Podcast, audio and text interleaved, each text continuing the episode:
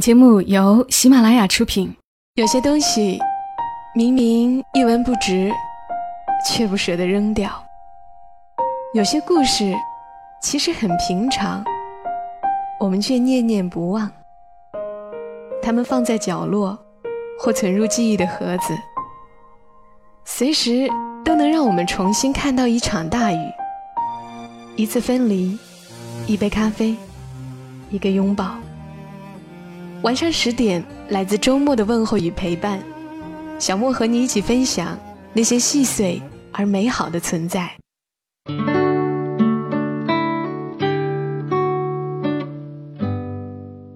欢迎你的收听，这里是晚上十点，我是小莫，在每周六的晚间和你分享那些细碎而美好的存在。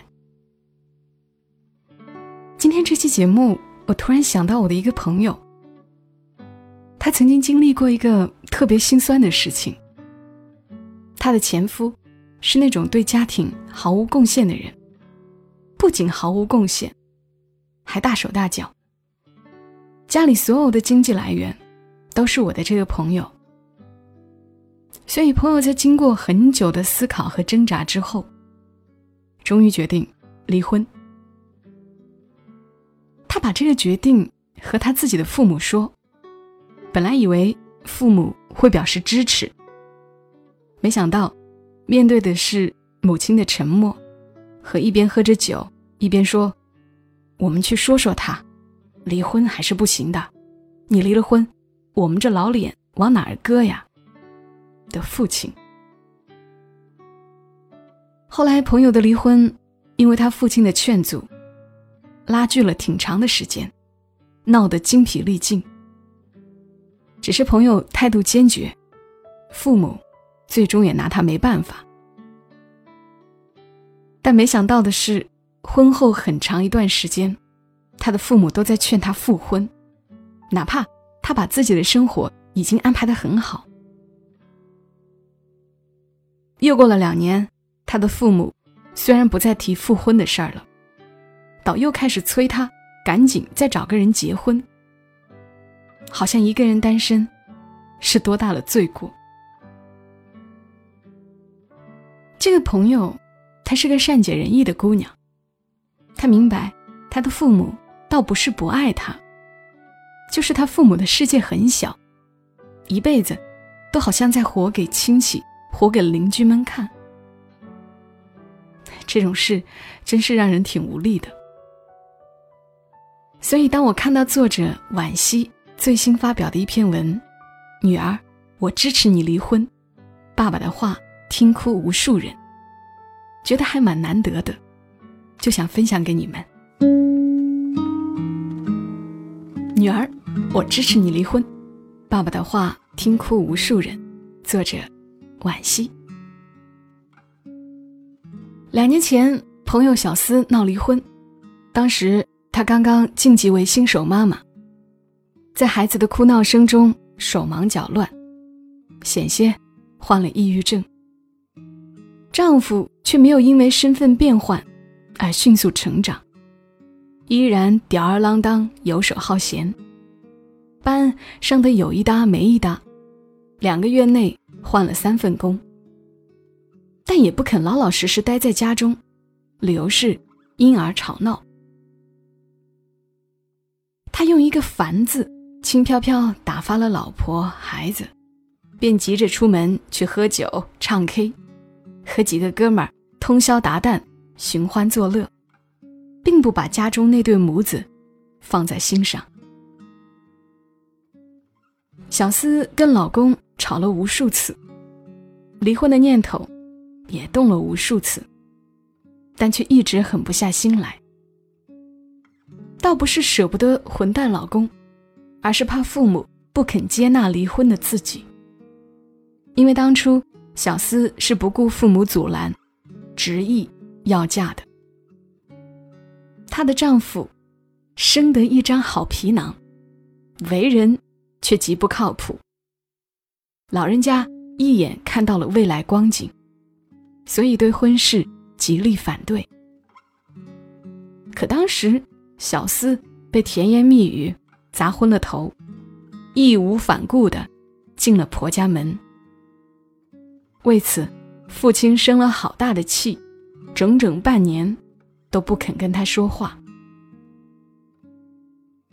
直到她怀了孕，父亲的脸色才渐渐缓和，也肯上亲家的门上走动走动了，还会不时送些吃食和婴儿用品来。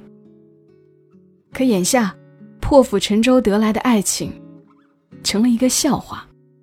小厮整日以泪洗面，只觉得人生了无生趣。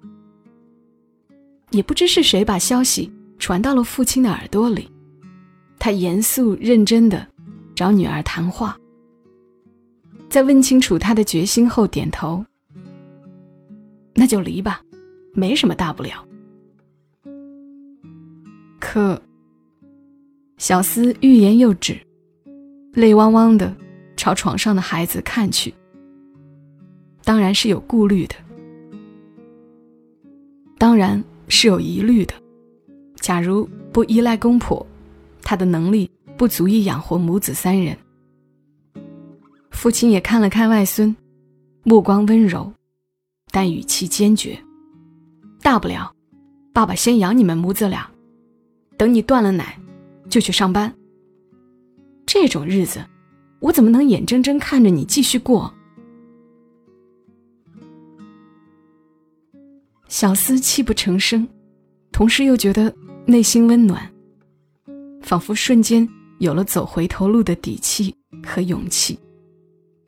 因为背后有娘家在支撑，婚便利索干净的离掉了。算是净身出户，除了孩子，什么都没要。前夫本就是个混小子，离婚后抚养费也给的有一搭没一搭。旁人都笑小厮傻，他却始终在为及时止损而庆幸。更庆幸的是，他的父母没把离婚。视作洪水猛兽，倒让人想起小视频里很火的一段对话：离婚后，孩子怎么办？不离婚，我的孩子怎么办？前一个孩子指外孙，后一个孩子指女儿。中国有句古话：“宁拆十座庙。”不悔一桩婚，所以亲朋好友大多秉承劝和不劝离的原则，哪怕婚姻早就千疮百孔，也能绞尽脑汁讲出一千种坚持的理由。最常见的一种是，为了孩子，大家都会劝你忍一忍、让一让、退一步，海阔天空。夫妻嘛，本就是吵吵闹闹过一生的。也确实有无数个例子在表明，熬到公婆去世，熬到子女长大，熬到男人的心和下身都变软，吵不动了，闹不动了，婚姻也就慢慢好起来了。所以，当石春梅向父母哭诉遭遇时，他们没有站在女儿那一边，反而听信亲家的闲话，而不信女儿委屈，这给了石春梅重重一击。从后来公开的遗书看，当时的石春梅已濒临崩溃，陷在与公婆的矛盾中挣脱不得。结局，我们也都知道了。石春梅万念俱灰，最终带着两个孩子跳河自杀，引发全国范围内的哀思与讨论。父母悲痛欲绝，想必也深深后悔自责。假如当时硬气些支持他离婚，结果会不会不一样？当然也不能完全责怪他们，毕竟在大部分老一辈的父母眼中，离婚并不是个好词儿，讲出去终究不大好听。大家都把从一而终默认为婚姻的圆满幸福，过程可以忽略不计，要的只是最终。那个大团圆结局。红楼梦》中嫁出去的贾迎春，受了丈夫虐待，哭哭啼啼跑回娘家来。王夫人陪着落泪，最后，却还是劝她说：“我的儿啊，这也是你的命。年轻的夫妻们，斗牙斗齿也是泛泛人的常事儿，何必说这些丧话？”结果，迎春被折磨致死。这些年，离婚率持续上升，且大多由女方主动提出。对于离异和单身，社会上的眼光也趋于缓和，有色眼镜正在一个个摘除，但依然有许多女性在过不好、离不了的泥沼中苦苦挣扎。因为离婚也需要条件，尽管女性独立被大声疾呼。尽管女权意识在逐渐苏醒，可对于中下层的许多妻子来说，婚姻依然是最重要的人生栖息地。经济不够宽裕，心理不够强大，离婚后茫然自顾，寸步难行。他们只能把委屈无助一口咽下，在死水般的婚姻中耗尽一生。这时，娘家的支持就显得格外重要。现实点说，父母能暂时帮把手，提供住处也好，带孩子也罢，多少能缓解过渡期的手忙脚乱。其次是精神和心理上的安慰。再强大的女人，都不可能在破碎的感情面前无动于衷。她买得起房，请得起保姆，但不见得就能因此而把孤寂痛苦完全隔绝开来。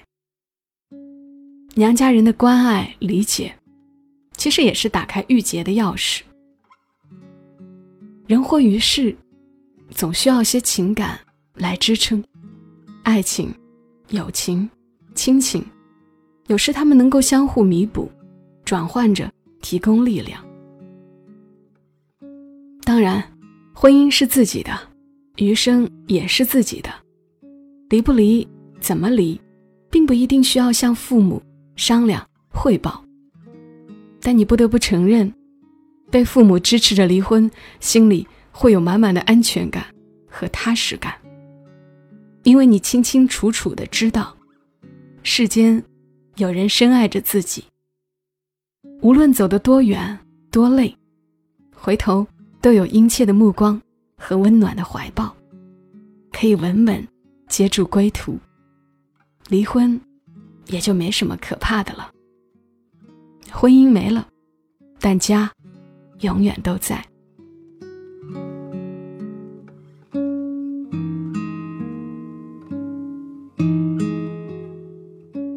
刚的文字来自于作者惋惜，他的个人公众号是惋惜清扬，已经出版《那些打不败你的，终将让你更强大》，还有他的新书《愿所有姑娘都能嫁给梦想》。也已经上市。在父亲节的时候来读这篇文，感触可能会更多一点。无论走得多远多累，回头都有殷切的目光和温暖的怀抱，可以稳稳接住归途，是很让人羡慕的。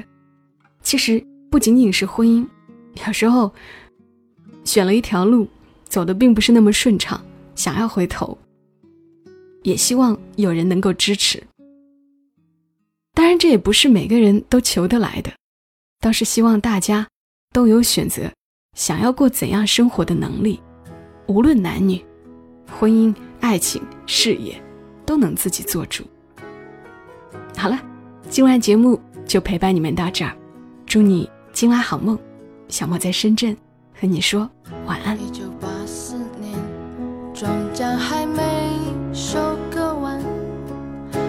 孩